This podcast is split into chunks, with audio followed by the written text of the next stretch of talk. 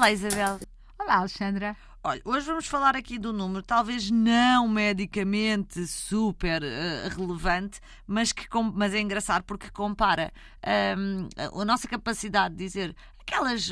Em, inglês é, tem sempre ótimas expressões, são as white lies, que são mentiras supostamente inofensivas, compara a nossa capacidade de dizer uh, essas mentiras com a nossa capacidade de fazer bluff no, no póquer, precisamente. E a Isabel sabia que 81% das pessoas dizem estas mentiras supostamente inofensivas e que nos tornamos uns uh, mentirosos inofensivos muito mais uh, ágeis e muito mais eficientes agora com a pandemia e o online.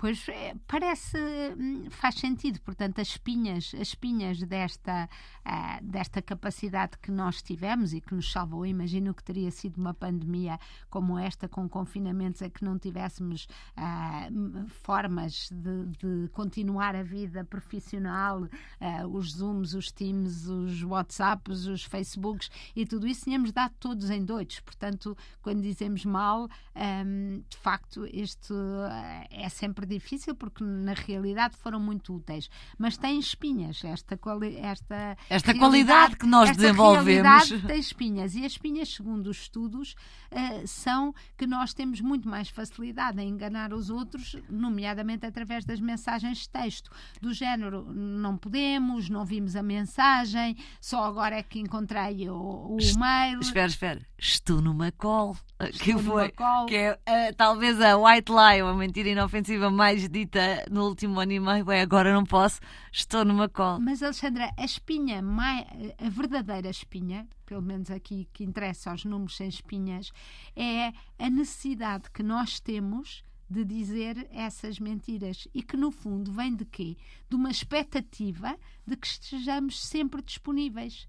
E essa é que é a verdadeira espinha. É termos criado um mundo em que achamos que se atrasarmos a, a responder um dia, se não respondermos imediatamente, estamos com isso a dar ao outro um sinal de que ou não nos importamos com ele, ou, ou, ou que... que não estamos a trabalhar, porque eu acho que muito começa daí, Isabel, da ideia de quando fomos todos para casa, se não estivermos disponíveis a cada segundo, é o pensamento vem do outro lado. Coisa. É não está a trabalhar. Pois. Não está a ser produtivo. Estava-se mesmo a ver que esta história de ir para casa não ia não dar ia. bom resultado. E, eu, e isso é.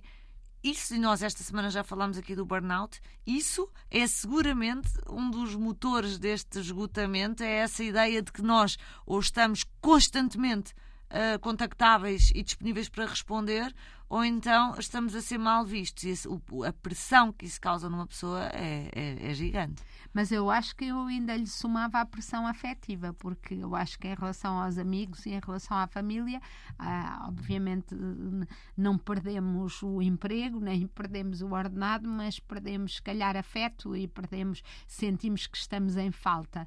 E, e de facto, na, no tempo do telefone, você depois, durante o dia inteiro, pelo menos estava livre dessa pressão. Só poderia ligar à noite ou ligar à hora do jantar, porque entretanto estava fora e do emprego não ia ligar.